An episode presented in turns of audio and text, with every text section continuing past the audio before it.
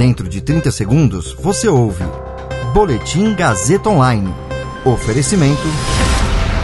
Se você tem muito o que dizer e quer escolher uma profissão para dar voz às suas ideias, a Faculdade Casper Libero é o seu lugar. Jornalismo, publicidade e propaganda, relações públicas, rádio, TV e internet. Todas as possibilidades abertas. Acesse casperlibero.edu.br e conheça as infinitas rotas que o mundo da comunicação oferece.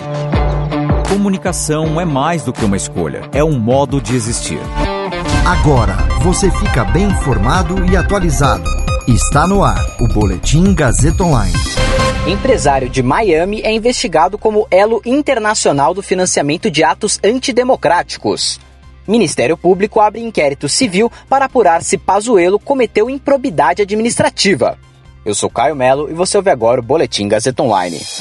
Um empresário brasileiro que mora em Miami é investigado pela Polícia Federal e pela Procuradoria-Geral da República como um possível braço internacional do financiamento de atos antidemocráticos no Brasil. Ele é João Bernardo Barbosa, dono da holding JBB Par Investments, que tem em seu portfólio empresas de tecnologia e alimentação. Após a quebra dos sigilos bancários autorizada pelo Supremo Tribunal Federal, a investigação encontrou transações financeiras suspeitas entre o empresário e o blogueiro Alan dos Santos, fundador do site bolsonarista Terça Livre, como, por exemplo, uma transferência de 29 mil reais para a conta do blogueiro. O próprio blogueiro admitiu em depoimento à CPMI das fake news que Barbosa o ajudou a fundar o site, mas não contou sobre transações financeiras a Procuradoria da República do Distrito Federal abriu inquérito civil para apurar se o ministro da Saúde, Eduardo Pazuello, cometeu improbidade administrativa em relação a ações de combate à Covid-19. O Ministério Público Federal vai investigar se houve ilegalidade no uso de recursos para comprar medicamentos sem eficácia comprovada, baixa execução orçamentária dos recursos no combate à Covid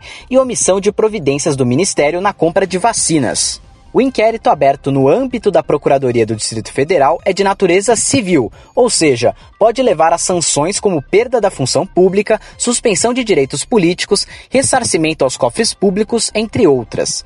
Em outra frente, a penal, o ministro já é investigado em inquérito aberto no Supremo Tribunal Federal. Esse boletim contou com suporte técnico de Agnoel Santiago, supervisão técnica de Roberto Vilela, coordenação Renato Tavares, direção da Faculdade Casper Liber e Gazeta Online, Wellington Andrade. Você ouviu Boletim Gazeta Online. Para saber mais, acesse radiogazetaonline.com.br.